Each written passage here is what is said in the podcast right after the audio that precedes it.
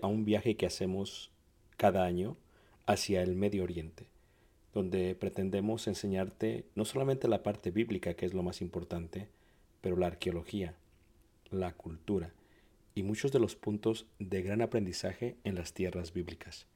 El próximo año estaremos viajando desde Egipto a través del desierto en las jornadas de los israelitas, tocaremos Jordania, veremos una de las maravillas del mundo antiguo que es Petra, subiremos por la tierra de los edomitas, amonitas y los amorreos y entraremos por el río Jordán hacia lo que sería la tierra prometida y finalizaremos con la tierra prometida.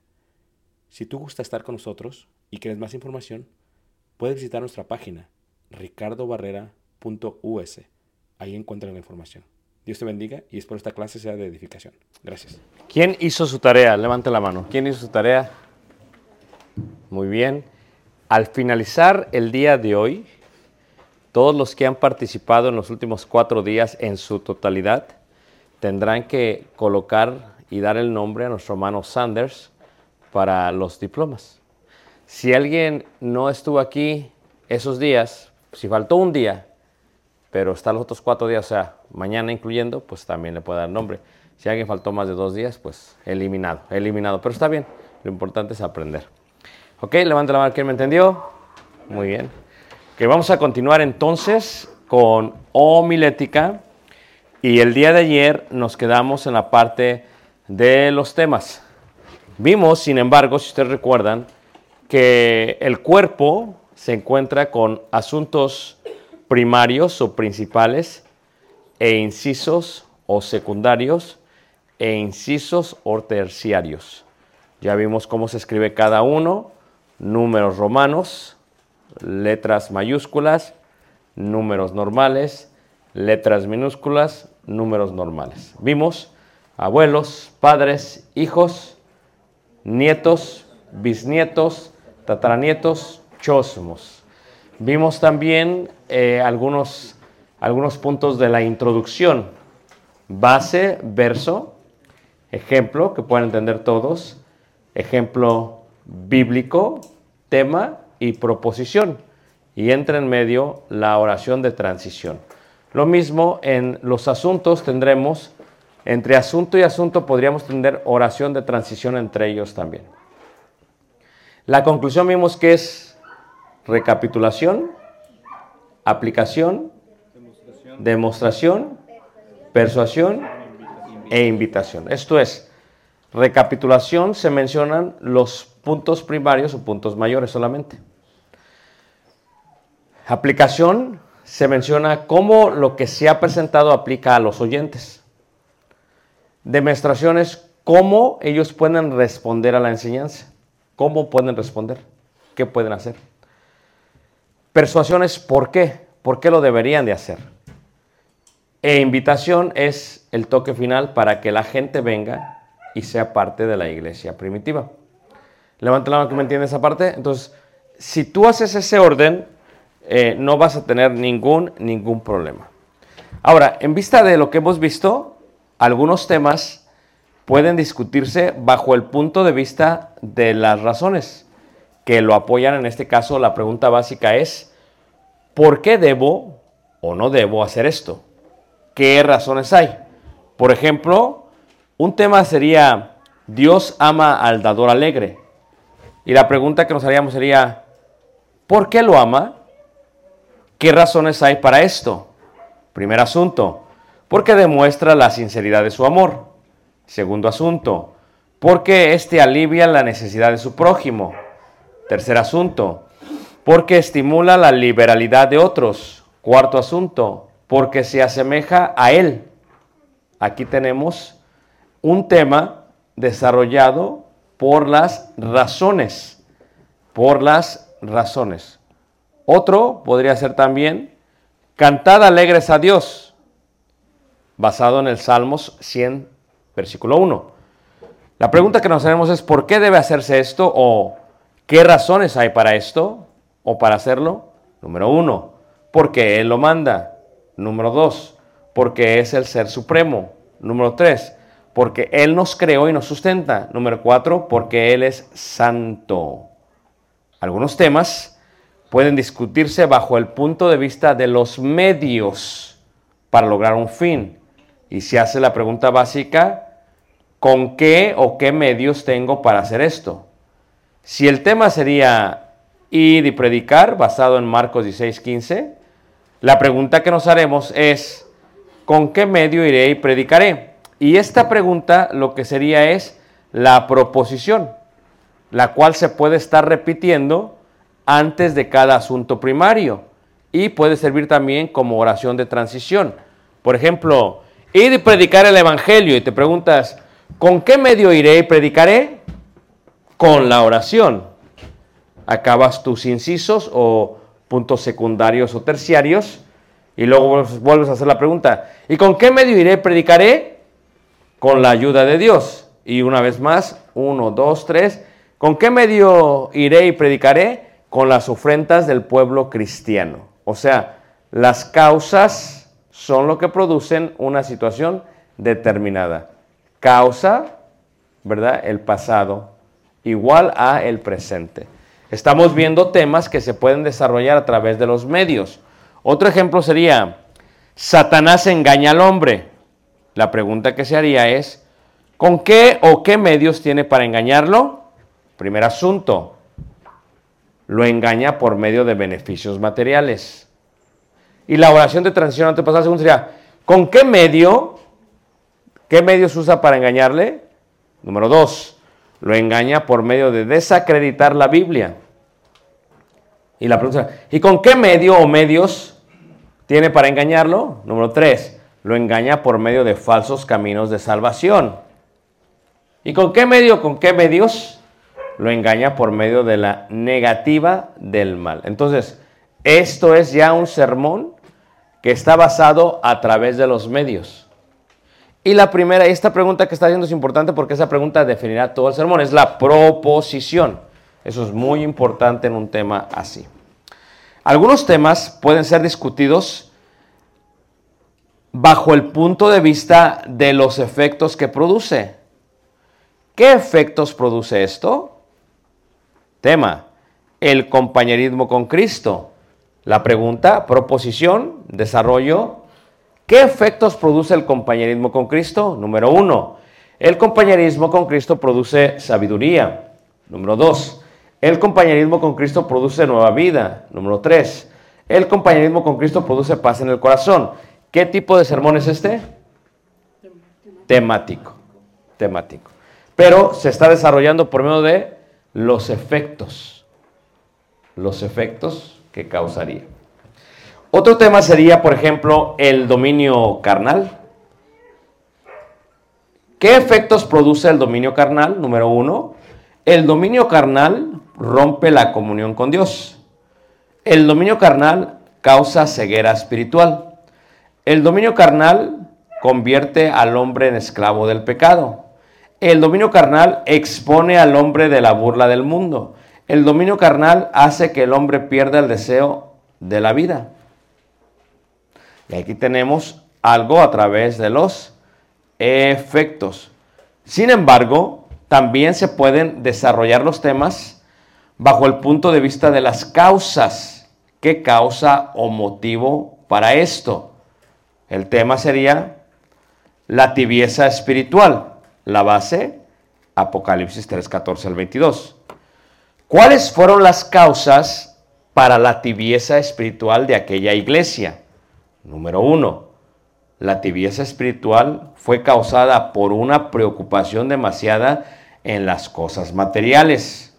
Número dos, la tibieza espiritual fue causada por el descuido de la comunión con Dios. Número tres, la tibieza espiritual fue causada por indiferencia al destino eterno. Y aquí tenemos la pregunta. Por eso cuando tú desarrollas tu tema, es importante que hagas esta pregunta. Eso va a dar la proposición del resto del tema. Hagamos un ejemplo que no se encuentra aquí. Denme un tema. ¿Dios y qué? Dios y su pueblo. ¿Ok? Vamos a hacer un tema que diga las causas. Las causas. ¿Cómo una persona podía ser parte de su pueblo en el Antiguo Testamento. ¿Cómo una persona podía ser parte de su pueblo en el Nuevo Testamento? ¿Cuántos asuntos tengo? Dos. ¿Cuál es al final? Ah. El Antiguo Testamento y el Nuevo Testamento. El nuevo, muy bien, porque vamos en orden cronológico. Muy bien, ahora hagamos el mismo tema, Dios y su pueblo, bajo los efectos que produce. Denme un asunto.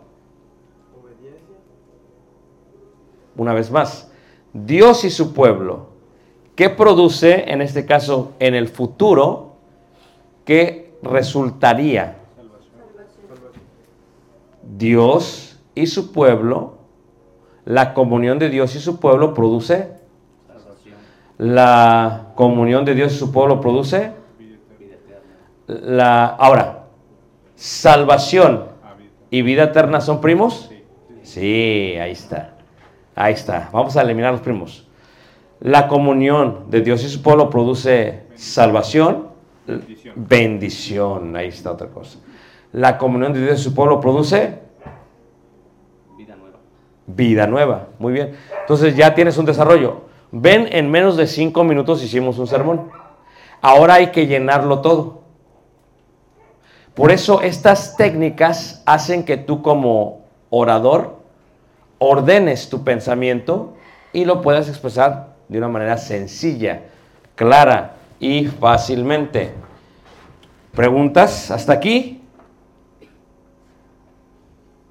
Algunos temas pueden discutirse bajo el punto de vista personal. En este caso, la pregunta básica es, ¿quiénes fueron o son estos? Mujeres impías.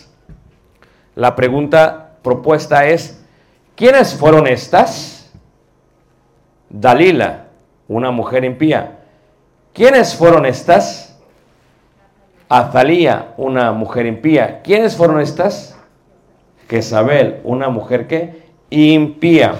Y así empiezas a darte cuenta del desarrollo de los temas. Algunos temas pueden ser discutidos bajo el punto de vista local en este caso, la pregunta básica, ¿dónde sucederá esto o dónde sucedió esto? Otros, desde el punto de vista demostrativo, ¿cuáles? Por ejemplo, los nombres de Cristo. Sería el desarrollo del tema. ¿Cuáles son los nombres de Cristo? El nombre de Cristo es Mesías, el nombre de Cristo es Emanuel, el nombre de Cristo es Hijo de David. Entonces ya tienes los nombres y así desarrollas eso. Una vez que pones todos los asuntos, los ordenas y los empiezas a llenar. Y tienes una fuente increíble de temas. O también pueden ser discutidos bajo el punto de vista temporal. La pregunta básica es ¿cuándo? Por ejemplo, la salvación. La pregunta sería ¿cuándo? Desarrollenlo. Cuando obtienes la salvación. ¿Cuándo obtienes la salvación? Segundo asunto. ¿Cómo? ¿Cómo obtienes la salvación? Tercer asunto. ¿Para qué obtienes la salvación? ¿Para qué? Cuarto asunto. ¿Ah? ¿En quién? ¿En quién? Quinto asunto. ¿Ah? ¿Cómo ya dijimos? ¿Por qué obtienes? ¿Por qué? Lo dijimos. Ya. ¿Para, ya, ¿Para qué? Ya lo tenemos y diríamos, ¿cuándo se pierde? Ah, interesante. ¿eh? ¿Ven cómo estamos desarrollando esto basados en los temas cuándo? Algunos temas pueden ser discutidos bajo el punto de vista interrogativo. Si son así, entonces se hace la pregunta. Por ejemplo, diríamos el tema sería, el tema sería, es interrogativo. El tema sería la Biblia. Y diríamos, número uno, ¿Quién, creó, ¿Quién escribió la Biblia? ¿quién escribió la Biblia? Número dos, ¿qué es la Biblia? Ese sería el primer asunto. Otro, ¿Cuántos intervinieron para poder ese sería un primo de lo quién es. Otro más, ¿cuándo se escribió la Biblia? Otro, ¿Ah? ¿Para qué o por qué? Muy bien, se escribió la Biblia. ¿Otro? ¿Dónde? Entonces ya tienes. Ahora, esto es importante. En la interpretación de un versículo te ayudará lo siguiente. Tip, regla de oro. En la interpretación del versículo te ayudará lo siguiente. Número uno, vas a preguntar cinco veces por qué. Repito, vas a preguntar cinco veces por qué. Y esto te ayuda con tus hijos. ¿Listos? ¿Listos? Sí. A ver, el guapo. O la guapa. ¿Listos? ¿Lista? Fíjate. No tendió su cama. Vas a preguntar cinco veces por qué. Y durante esto vas a estar escuchando las respuestas. ¿Por qué no tendiste la cama? Dame la respuesta. Olvidó. ¿Por qué se te olvidó? Dame la respuesta. Porque me puse a hacer algo más. ¿Por qué te pusiste a hacer algo más?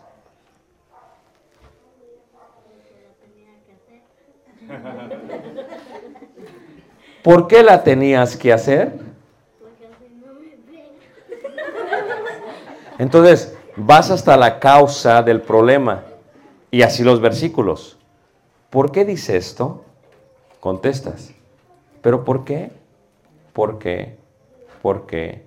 ¿Por qué? Ah. Y luego, otra forma también para poder interpretar es haciendo las preguntas de oro. ¿Qué dice? ¿Quién lo dice? ¿Cómo lo dice? ¿Por qué lo dice? ¿A quién lo dice? ¿Cuándo lo dice? ¿Para qué lo dice? Y eso te va a ayudar a interpretar. ¿Listos? Hagamos un ejercicio. Levante la mano quien está aquí. Primera de Pedro, capítulo Primera de Pedro.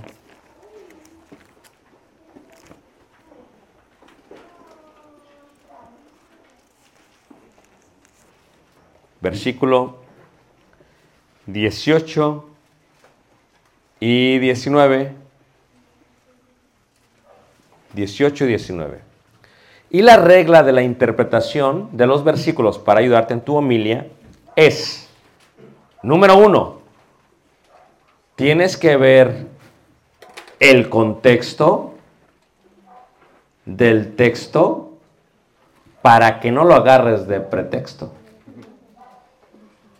y no lo saques fuera del contexto. ¿Me entendieron? ¿En- ¿No me entendieron? Ok. Entonces, ¿qué pasa? Leeremos ahí. Porque también Cristo padeció una sola vez por los pecados. Reglas de la lectura. Sigue las comas. El justo por los injustos, coma, para llevarnos a Dios, coma, siendo a la verdad muerto en la carne, coma, pero vivificado en espíritu, punto y coma. En el cual también fue y predicó a los espíritus que encarcelados. Es uno, es algo profundo y oscuro. ¿Listos? A ver, ¿qué dice? ¿Quién puso atención a la lectura? ¿Qué dice? ¿Nadie puso la atención? Oh. Primera de Pedro 3, 18, disculpen. Listos, 3, 18. ¿Listo? Lo leemos. Porque también Cristo padeció una sola vez por los pecados, el justo por los injustos, para llevarnos a Dios siendo a la verdad muerto en la carne, pero vivificado en espíritu, en el cual también fue y predicó a los espíritus que encarcelados. Vamos a interpretarlo y luego vamos a sacar un tema y luego lo vamos a desarrollar. Es oscuro el pasaje. Levanten la mano, ¿quién no le entendió? Muy bien. ¿Ok? ¿Quién sí le entendió? ¿Ok? Explíquenmelo. Bueno, del inicio, porque también Cristo padeció una sola vez por los pecados, o sea, solamente dio la vida, dio la vida una vez por los injustos, por el, el que hizo las cosas bien en esta tierra para los que no las hizo. Sigamos, sígueme explicando. Ok, Y para llevarnos a Dios, que Él es, que por esa muerte, por, su- por el sacrificio que hizo, nos, es la única forma de llevarnos a- hacia Dios. Sigue. Siendo la verdad muerto en la carne, pero en el espíritu, que lo que de él murió fue solamente el cuerpo físico, lo material, Ok, pero el espíritu es lo que sobrevive, el espíritu de, vive. ok. Después 19, en el cual también fue, fue y predicó a los espíritus encarcelados, que, que los espíritus encarcelados de, metafóricamente por, por el pecado, él también les predicó, Ah, ah, ¿Cuándo? En- mientras estuvo en vida. ¿Quiénes? Mm, no, él, Jesucristo. Viene la pregunta, ¿listos? ¿Quiénes eran los espíritus encarcelados? Los muertos en pecado. no. ¿Cuándo estaban muertos en pecado? Antes, a no creer en Dios, No. ¿no? ¿Cuándo? Antes de conocer. Ah, ¿cuándo? Ah, ah, ah. ¿Cuándo exactamente? Antes de la crucifixión, ¿cuándo? ¿Ah? Exactamente. Porque el texto, tienes que ver el contexto para no agarrarlo de pretexto. Y luego te sales del contexto. Entonces, es claro, hagámosle un buen tema a esto. Fue en los días de Noé, está hablando de los días de Noé, pero viene una pregunta más profunda. ¿Quién fue a predicarles? Jesucristo. Jesucristo. Pero ¿cuándo vino Jesús a la tierra? Después de los días de Noé. ¿Y cómo les fue a predicar? Si vino después. ¡Ajá! Él es el mismo Dios. Entonces concluimos que ese mismo Dios fue el mismo espíritu que le dio a Noé para predicarle a los espíritus en casa. Ah, ¿Qué les parece, hermanos? Si se fijan, dicen unos, ¿de qué hablaron? Ustedes no se preocupen. Si se perdieron, no pasan la clase. Muy bien. Entonces, vamos a darle un tema. Un tema interesante. El tema vende el libro. El tema vende el libro. Un tema interesante que diga todo y que no diga nada. ¿Listos? Basado en esto. La paciencia de Dios. La paciencia de Dios. Véndanme un tema mejor que la paciencia de Dios. Cristo en los Uh, los espíritus inmundos. Véndanme un tema mejor que ese. La ira de Dios.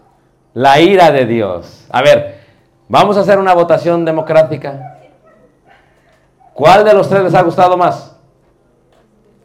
pecados. ¿Cuáles pecados? No, la de la ira de Dios. la ira. ¿La ira de Dios? Ah, ¿Cuál es? No, la que dijo narcótico, ¿no? Los espíritus inmundos. Es, está, ¿A poco dices de qué se trata? Porque despierta qué? Curiosidad. Curiosidad. Hermano, ¿quieres decir algo? Bueno, quería pro- proponer un tema A ver, a ver. interesante. Sí. Jesús en el Antiguo Testamento. Ah. Wow. Eh, ese, ¿le ganó al otro? ¿Le ganó o no? Hay un debate, hay un debate. Hay un debate. ¿La ira y la paciencia las eliminamos? Elimina dos. Hay dos. A ver, venda, ese está bueno. Pero véndame, ¿cuál de los dos les gusta más? Ay, aquí ya hay como que preferencias. No en el hermano que lo dijo, sino en el tema. Ok, ahora. Pero, fíjate, según lo que vimos, se puede desarrollar por causas, efectos, razones, etcétera, etcétera, etcétera. Medios. Así que si escogiéramos espíritus, encarcela- espíritus inmundos, ¿cómo lo desarrollarías?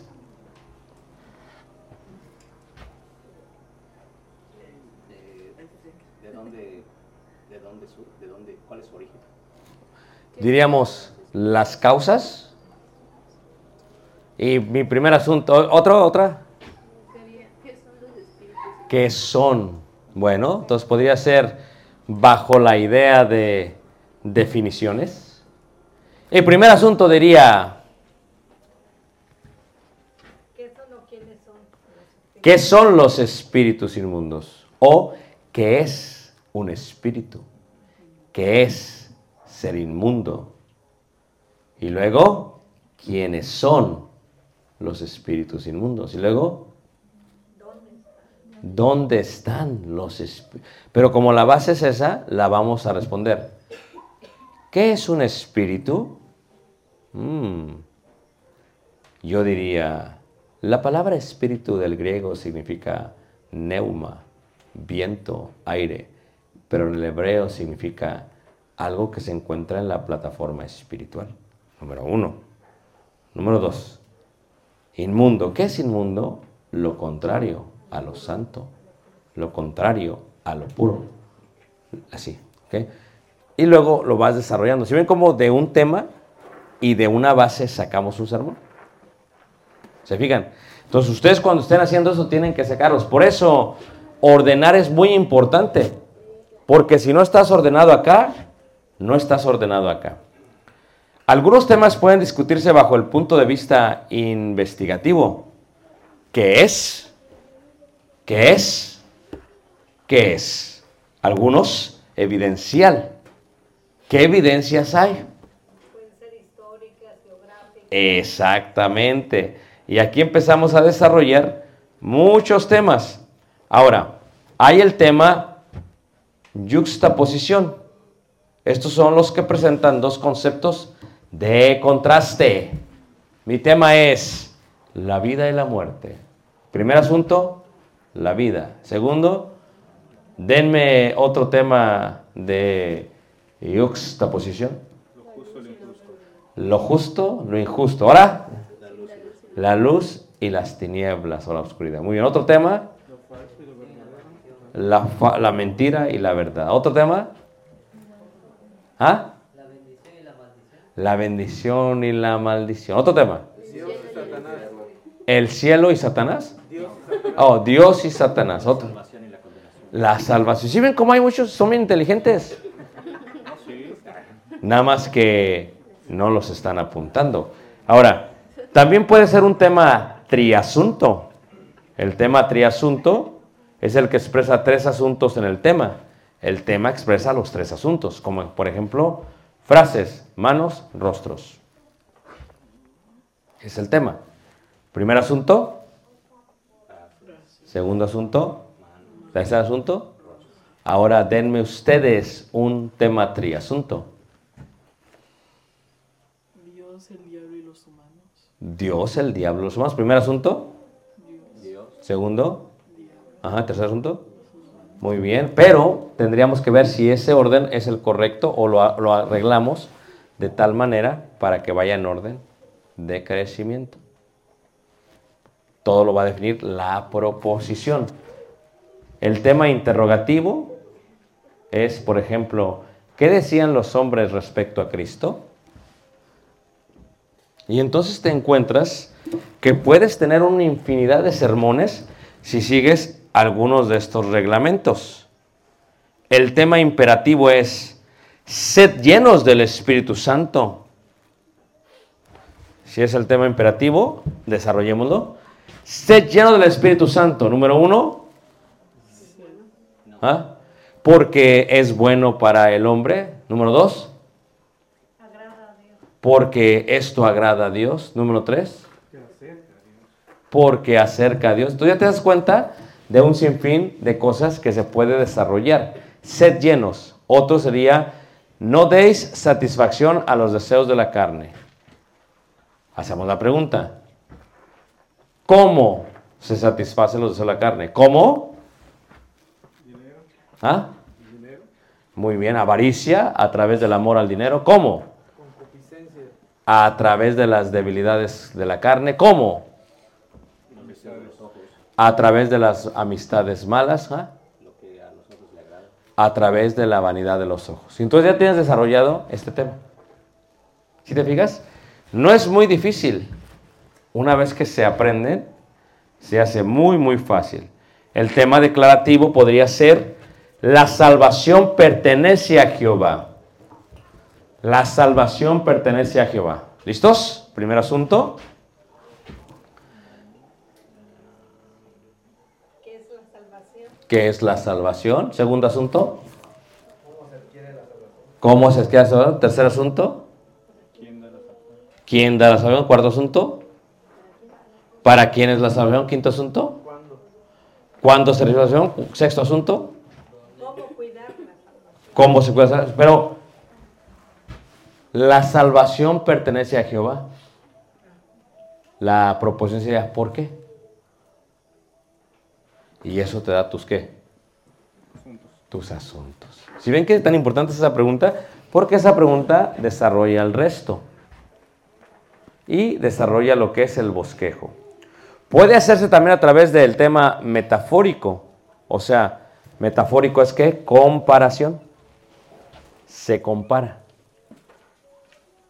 Metáfora es comparación. Miren, en la hermenéutica, que es otro seminario, es la interpretación de la Biblia, tenemos el símil, la metáfora, el símbolo, la parábola, la alegoría, etcétera, etcétera, etcétera. Y cada uno de ellos declara algo.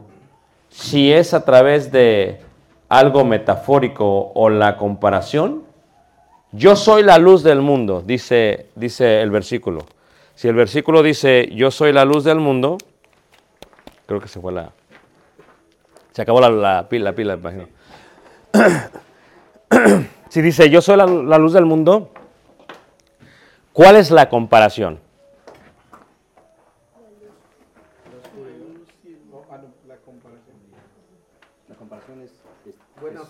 Jesús y la luz, es la comparación. Ahora, la proposición podría ser cómo.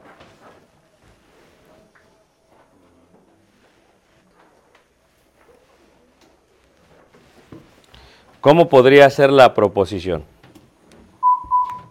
¿Ah? ¿Cómo podría ser la proposición? ¿Ah? ¿A quién da la luz? Si va a ser a quiénes da la luz, diríamos, ¿a quiénes da la luz? Respondemos, ¿a? A los pecadores, ¿a quiénes da la luz? ¿Se acaba con los pecadores? ¿A quiénes da la luz? A los incrédulos, ¿es primo de los pecadores? ¿A? A los miembros de la iglesia. Tengo dos asuntos.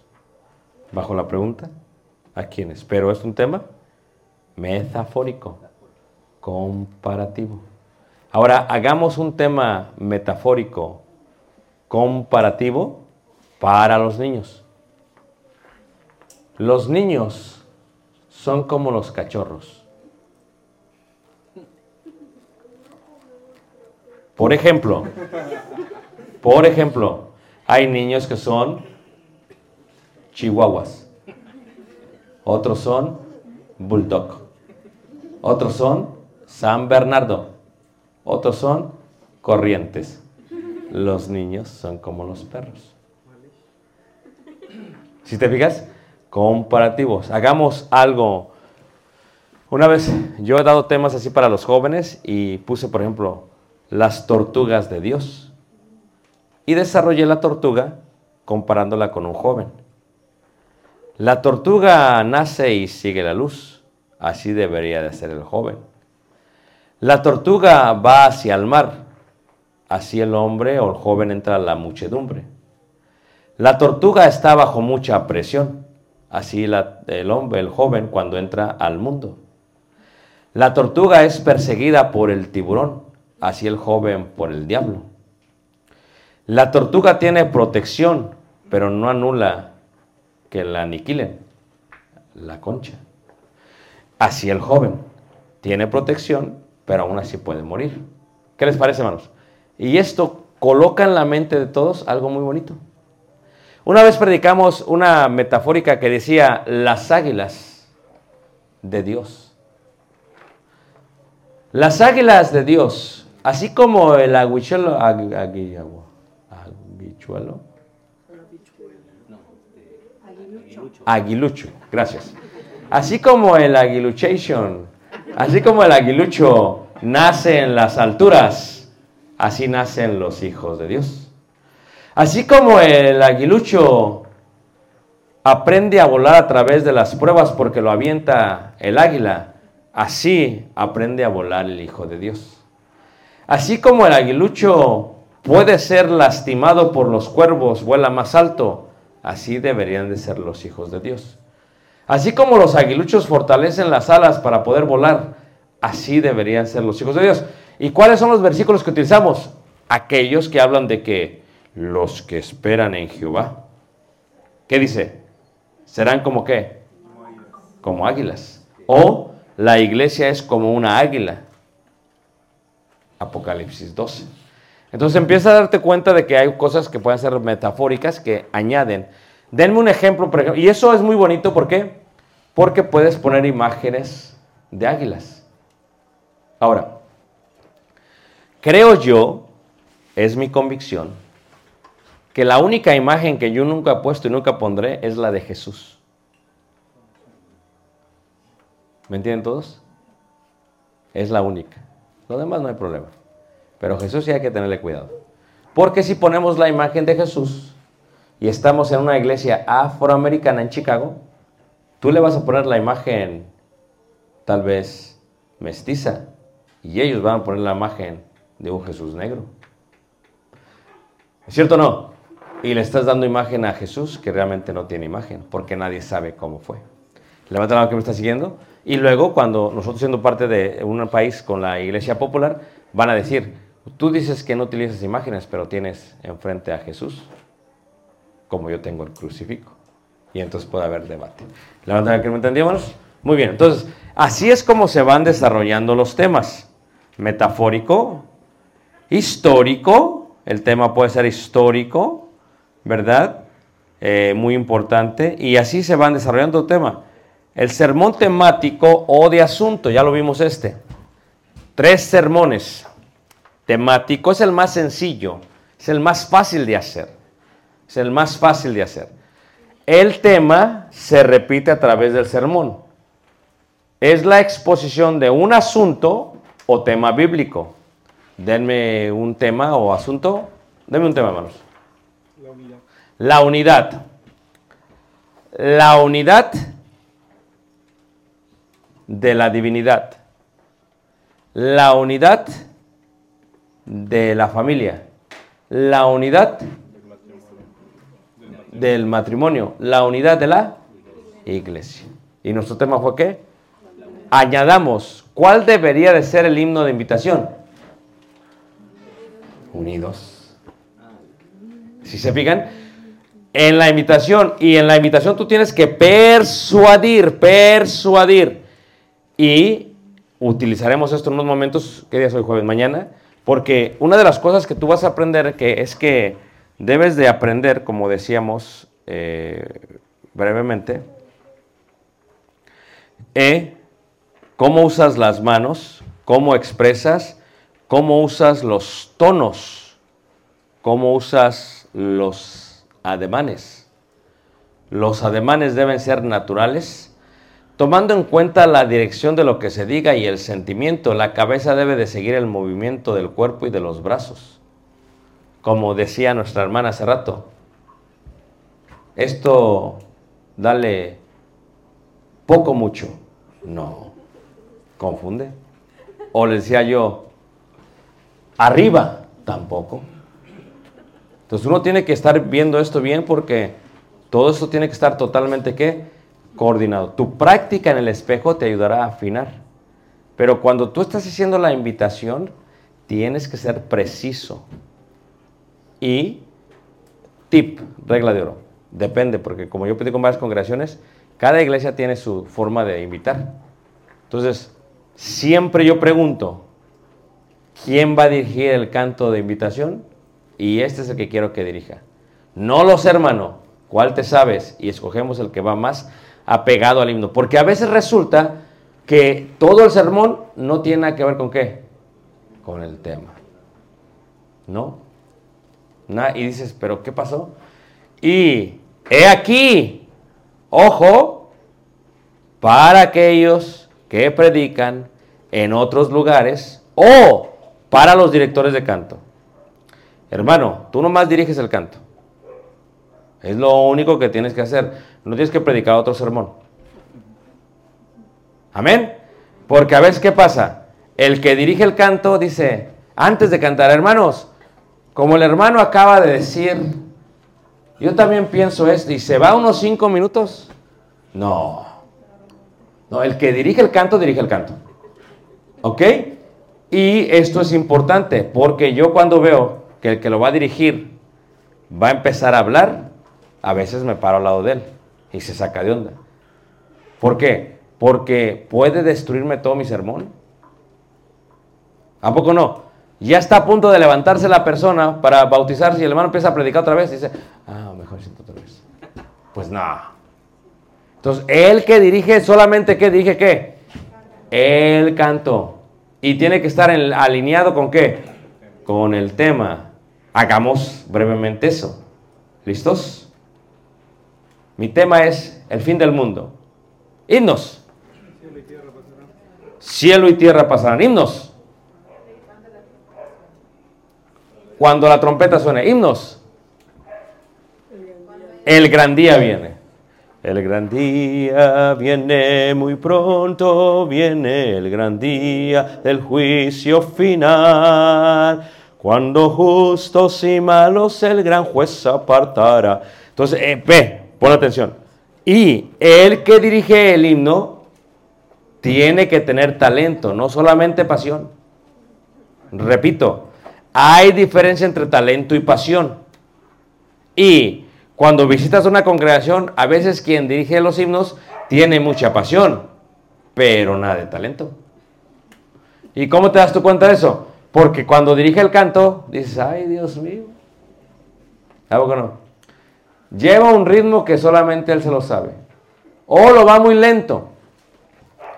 El gran día viene muy pronto viene. Y entonces el que iba a dirigir, el que iba a pasar dice, no, hombre, así no va a venir nunca el Señor. O sea, ¿me entiendes? Porque, porque es importante entender que hay diferencia entre talento y pasión. Y hay hermanos que no tienen el corazón de león para decirles a los hermanos, hermano, déjame, te doy unas lecciones de canto. Y así canta y canta porque les da pena. Pero más pena es oír al hermano cantar. ¿A poco no? Y está el hermano con mucha pasión al frente cantando. ¿A poco no?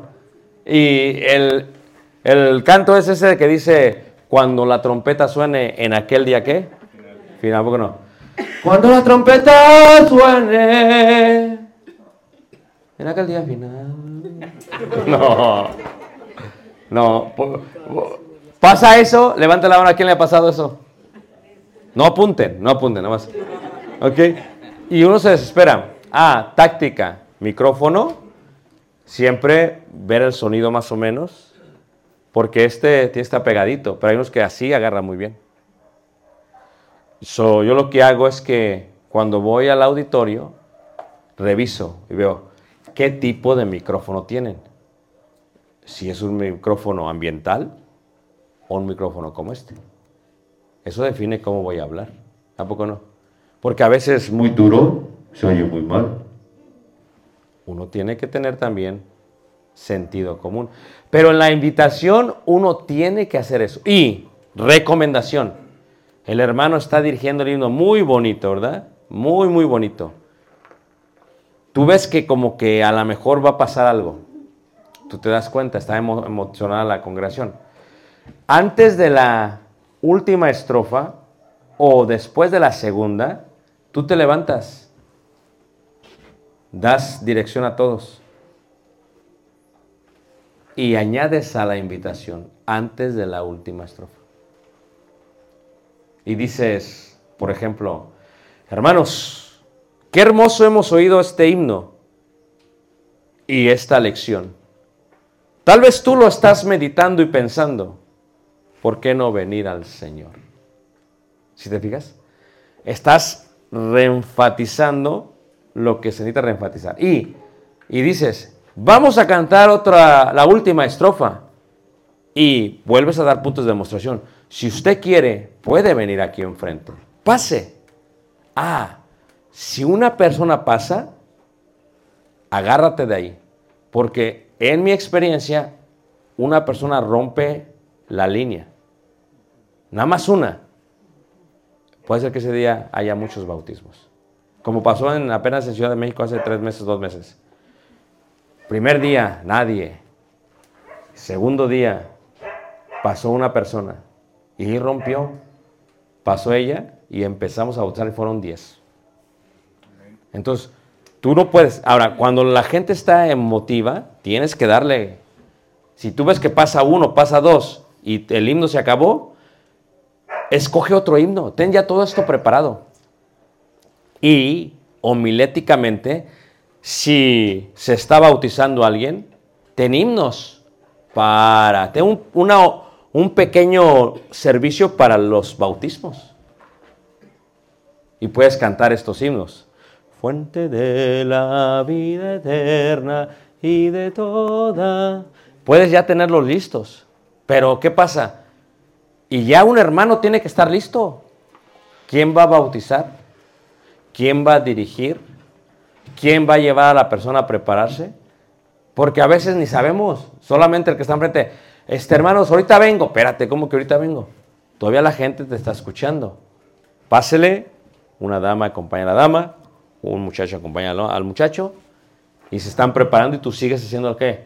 La invitación. Entonces, en la invitación es importante afirmar esta parte. Pero reitero, los ademanes son importantes porque tienen que ser totalmente qué? Naturales. Eres tú y nadie más. Porque si empiezas a copiar, la gente lo va a percibir. Y va a decir, ese no es el hermano. Hay veces cuando pasa el hermano, cambia totalmente su personalidad acá enfrente. Desde el saludo pasa. Abajo es pura risa, puro ambiente, relajo. Y pasa arriba. Bienvenidos hermanos. Les agradezco que hayan venido a este hermoso servicio de adoración. Y dices tú, ¿y ese quién es? ¿A poco no? Porque hay hermanos que tienen como doble personalidad. Y eso no ayuda tampoco. Tienes que ser natural. Quien tú eres. Natural. Y si vas a sacar palabras domingueras, o sea, palabras con unos significados, asegúrate de saber qué significan y de explicar. Porque no estamos aquí arriba para pantallar, sino para edificar. ¿Ok? Ahora, fíjate cómo dice ahí la primera carta de Corintios, capítulo 14, en el versículo 18. 14, 18. Dice así. Doy gracias a Dios que hablo en lenguas, más que todos vosotros. Pero en la iglesia prefiero hablar cinco palabras con mi entendimiento para enseñar también a otros que diez mil palabras en lengua que desconocida. Vas a decir una palabra griega o hebrea, está bien, pero tienes que dar el significado. Si no, no la digas. Si vas a decir una palabra dominguera, una palabra que no se utiliza mucho, recuerda, analiza, evalúa tu audiencia. Y lo más sencillo es lo mejor. Lo más sencillo es lo mejor. Ya cuando uno está dando una clase eh, en, en una universidad y todos son ya doctores y maestros, pues ya es otra cosa. Pero si somos sencillos, ¿para qué les das palabras domingueras? No.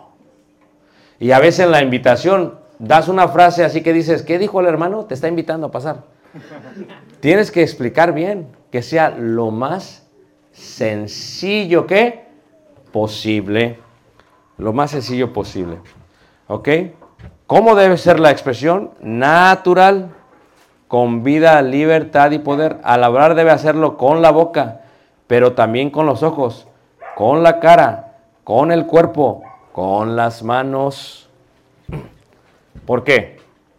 Si tú estás triste, si hablas de algo triste, no, no estás sonriendo. Y en algunos sermones, a veces el sermón, mientras tú vas predicando, te va a tocar a ti. Y te va a conmover a ti. Y como quiere, que quieres qué? Llorar. Llorar, llorar. Pero que sea natural. Y que no sea cada vez que predicas. Porque va a pasar el hermano y dice, ya va a pasar Jeremías. El profeta llorón. ¿A poco no? Entonces pasa el hermano, ¿verdad? Apenas va a dar la lectura. Hermanos, quiero leer. Ustedes me entendieron. No, no. Que sea natural. Ah, ah, que sea natural. Porque la iglesia lo percibe. Si siempre que pasas lloras, va a decir, ya hermano, ya, cálmate. ¿Quién te pegó? No. A ver, ¿alguien conoce un hermano que siempre llora cuando va a pasar? ¿Sí? A ver, y siempre pasa y llora. Y luego el tema no tiene nada que ver con llorar. ¿Tampoco no? Quiero hablarles del gozo de Dios, hermano. No, pues es el gozo. ¿Por qué estás llorando? Tiene que estar coordinado. No está mal que llores, pero que sea, ¿qué, manos? Natural. Natural. Es lo importante que sea natural. Porque a veces lloras y no, no, nada que ver. Nada que ver.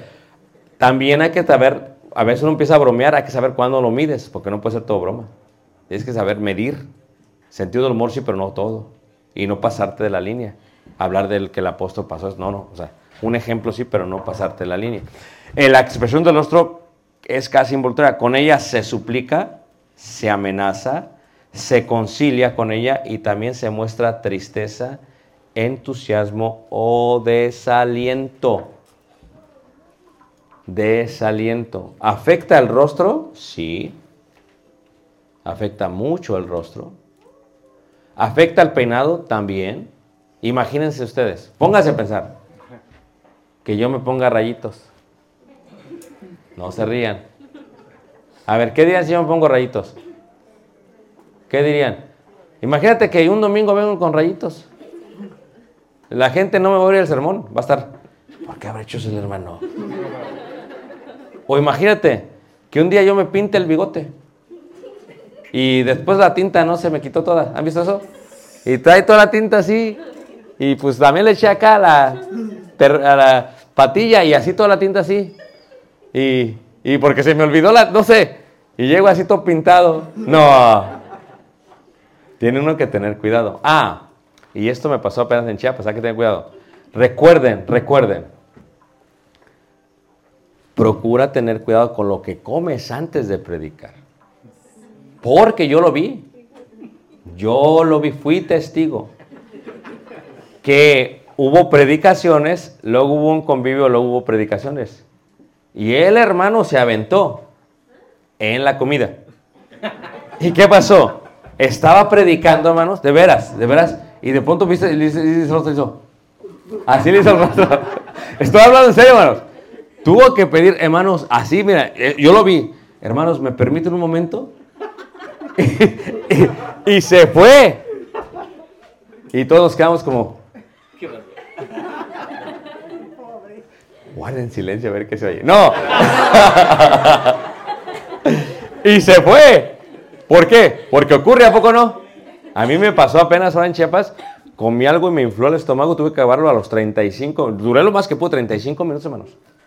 Pero es que tiene que uno tener cuidado con lo que uno que, ¿qué? come, come, hay que tener mucho, especialmente el que predica, ¿por qué? Porque tu cerebro, cuando tú comes, utiliza 60% de tu cerebro para digerirlo. Y hay predicadores que, híjole, ¿a poco no? Son atribulados. Porque pruebas aquí y pruebas acá y pruebas allá y prueban de todo. ¿O no es cierto? Entonces comen tanto el predicador que a veces hay que tener que, manos, cuidado. Esto es no un mandamiento, recomendación. Recomendación, no es un mandamiento. Tip, regla de oro. El domingo no desayunas nada si predicas. Ahora aquí se juntan hasta la tarde. Eso es complicado. Pero nosotros nos reunimos a las nueve y media de la mañana. Yo no como los domingos. O sea, desayuno, yo no sé. ¿Por qué? Porque esa madre de mi mente está qué? Fina, fina. Estoy como que quiero comer. No, fina. Mi, mi cerebro no está digiriendo la comida. Ah, conoce tu cuerpo mismo. Si tú eres, ¿verdad?, intolerante a los lácteos y vas de visita con los hermanos y te dan chilaquiles, dile al hermano o a la hermana con mucho, hermanos, ¿podrían dármelos sin crema? Sin queso. Es más, nada más deme la tortilla sin nada. Pero hay que cuidarse, ¿a poco no? Otra cosa, hay que considerar tu estatus de salud si tienes presión, diabetes o lo demás. Porque hay tres cosas que matan el cuerpo. La sal, el azúcar y la harina. Y las tres las comemos los mexicanos. Amén. La tortilla, el pan dulce y el café. Ahora, ten- ten- si, tú vas a predicar y te tomas dos o tres cafeses, cafés, perdón, ¿verdad? Tres cafés, ya estoy. ¿Qué es lo que pasa? Vas a estar así como bien, como ardillita. Y, ¿a poco no? Y le, va de- le van a decir a tu esposa al final, ¿qué le diste al hermano? Andaba muy chistosito. Andaba bien rápido, porque tu, tu cerebro va que el cuerpo es lo más natural que puedas. O vas a estar sudando. Y la gente va a decir, ¿qué le pasó al hermano?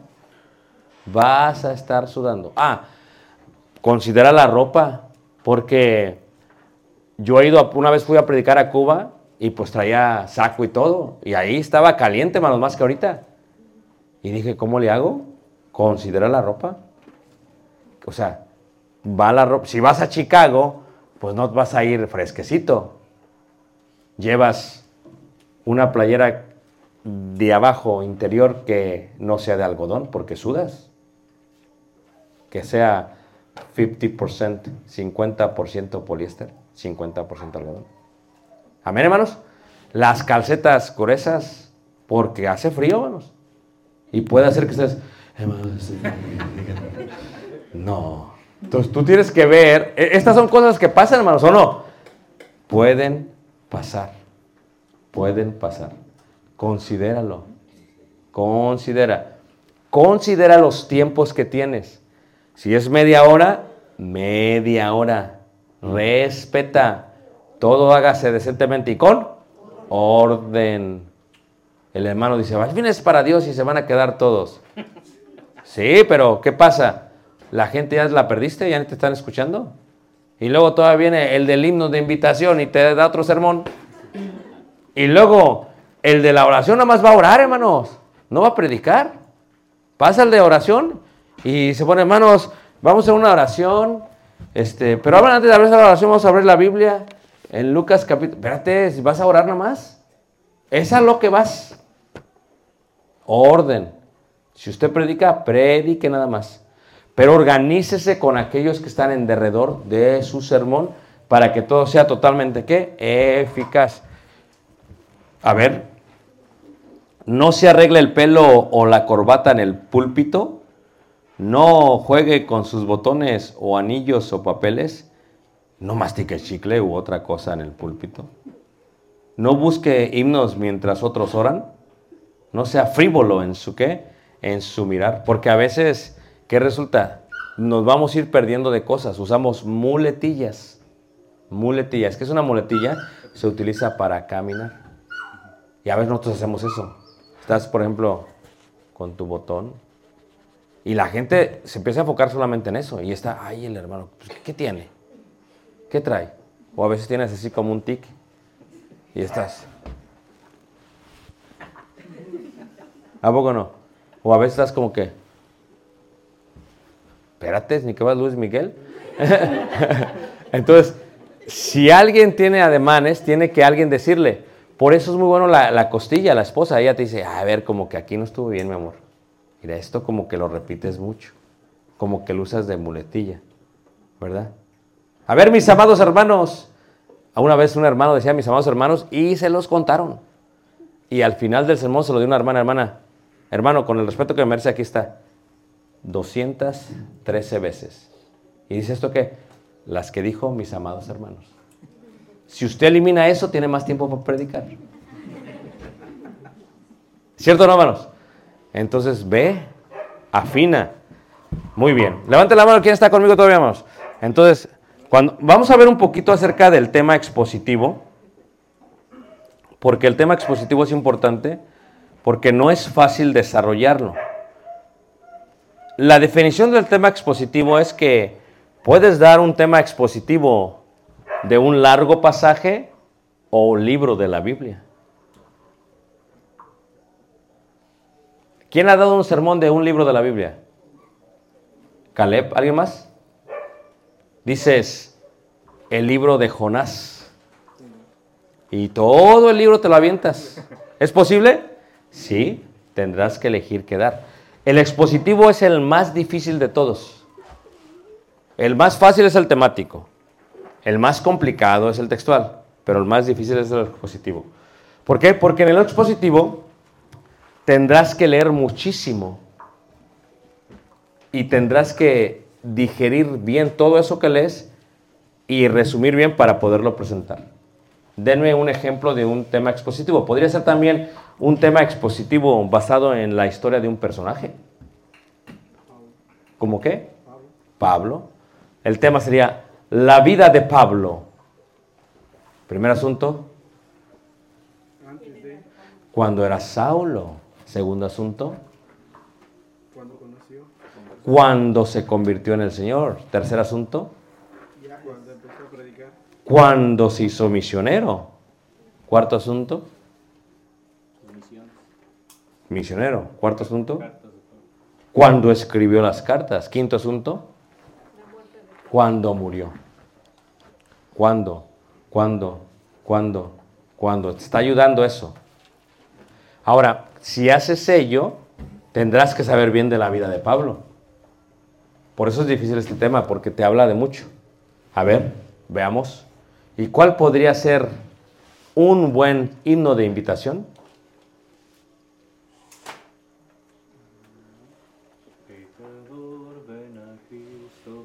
Ok. Pecador, ven al dulce Jesús. Pecador, ven al dulce Jesús.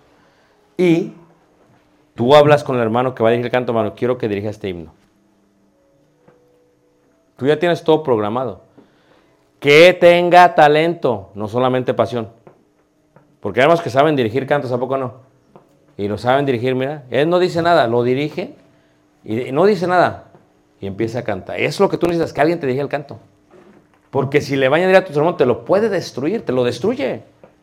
Y hay gente que lo destruye con tres o cuatro comentarios. Hay veces, no son muy sabios, y dicen, el hermano dijo esto, pero yo no lo veo así. No. Ya te destruyó todo el mensaje. ¿A poco no? El hermano predicó esto, pero yo lo hubiera predicado así. No. No puedes tú interferir. Es un respeto para quién. Si usted tiene algo que decir al hermano, aparte, ya al último, cuando se acabe todo. Pero no le dice frente de todos.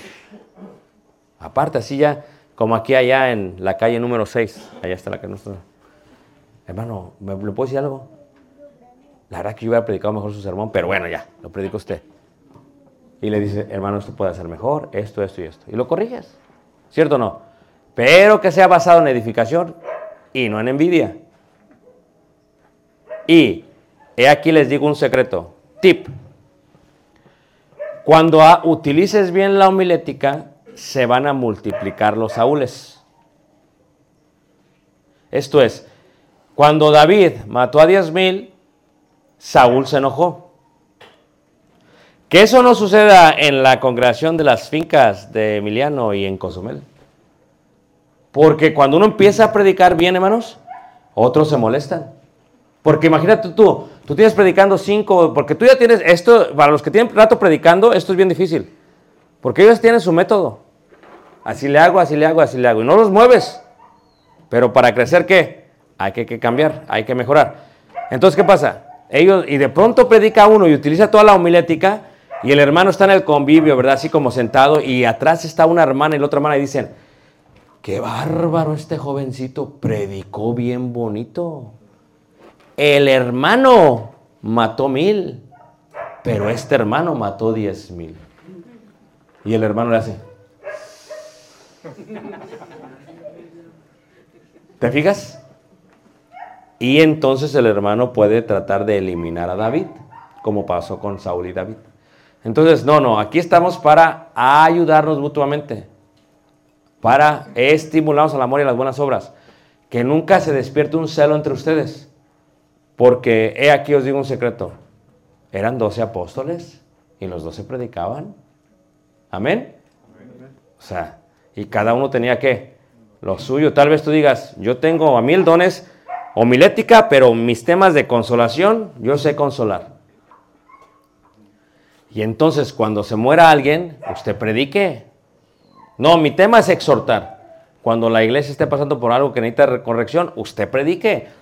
Cada quien tiene su don. Cada uno ministre conforme al don que le fue dado por la gracia de Dios. O sea, no vaya entre ustedes, pero si utilizan la homilética bien, le van a ir añadiendo mucha riqueza a sus mensajes. Y eso es algo muy bonito y muy hermoso. Amén, hermanos.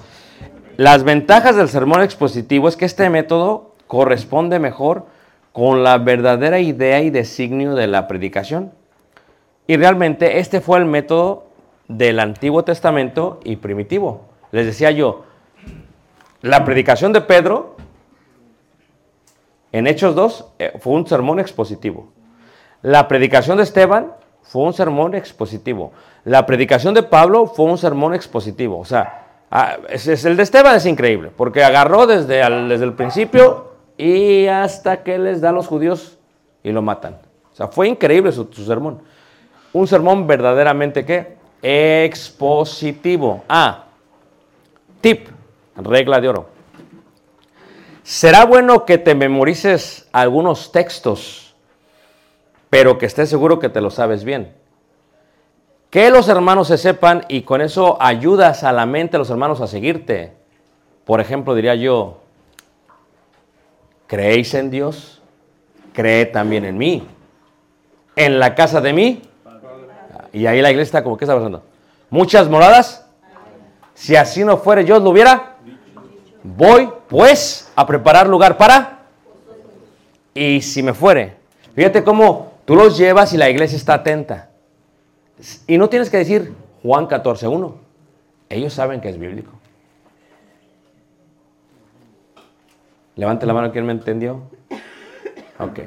Preguntas. Preguntas. Preguntas. Hermano. Realmente después de la terminación de, de una predicación, ha, habi- ha habido ocasiones que hermanos se suben y, y dan un texto bíblico también. Eso es bueno o es malo.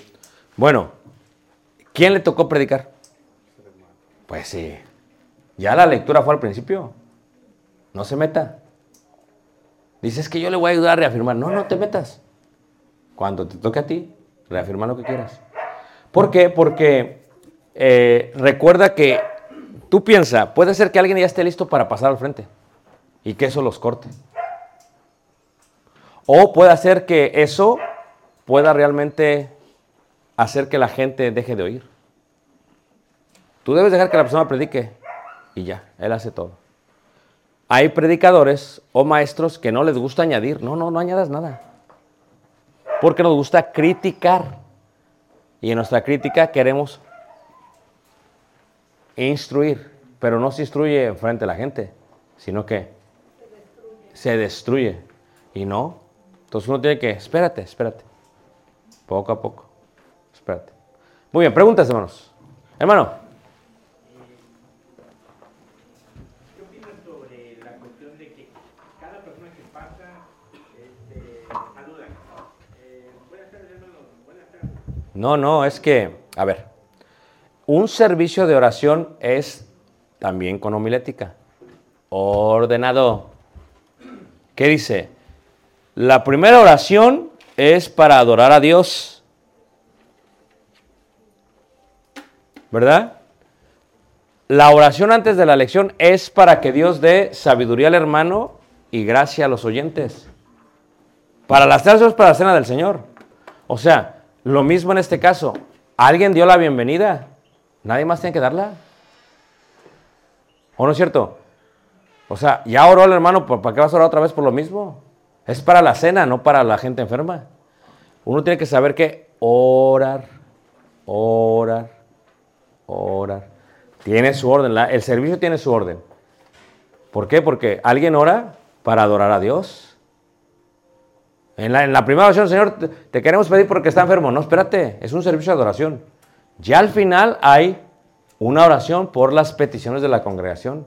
No al principio, no, al final. Nosotros tenemos un servicio de oración el primer día del mes. ¿Y qué es lo que hacemos el primer día del mes? Oramos, nos juntamos la iglesia. Un varón da la oración de adoración. Otro varón da la oración de acciones de gracia. Otro varón da la oración de peticiones. Otro la oración de rogativas. Otro la oración de confesiones. Y otro la oración final. Y ya. No se repite, te pido, te pido, espérate. Uno va a adorar a Dios. Uno va a dar gracias. Y decimos, ¿alguien quiere dar gracias por algo? Y diría la iglesia, por la vida. Por la vida, Por la prosperidad. por la prosperidad, por la sa- Entonces, agradeces por eso y ordenas la mente de la iglesia. Porque por eso la iglesia a veces no sabe orar, porque es homilética también. A veces la iglesia siempre está pide y pide y pide. Espérate. Hay que dar acciones de gracia en todo tiempo, dice la escritura. No solamente es pedir, también que agradecer. Y eso es homilética también.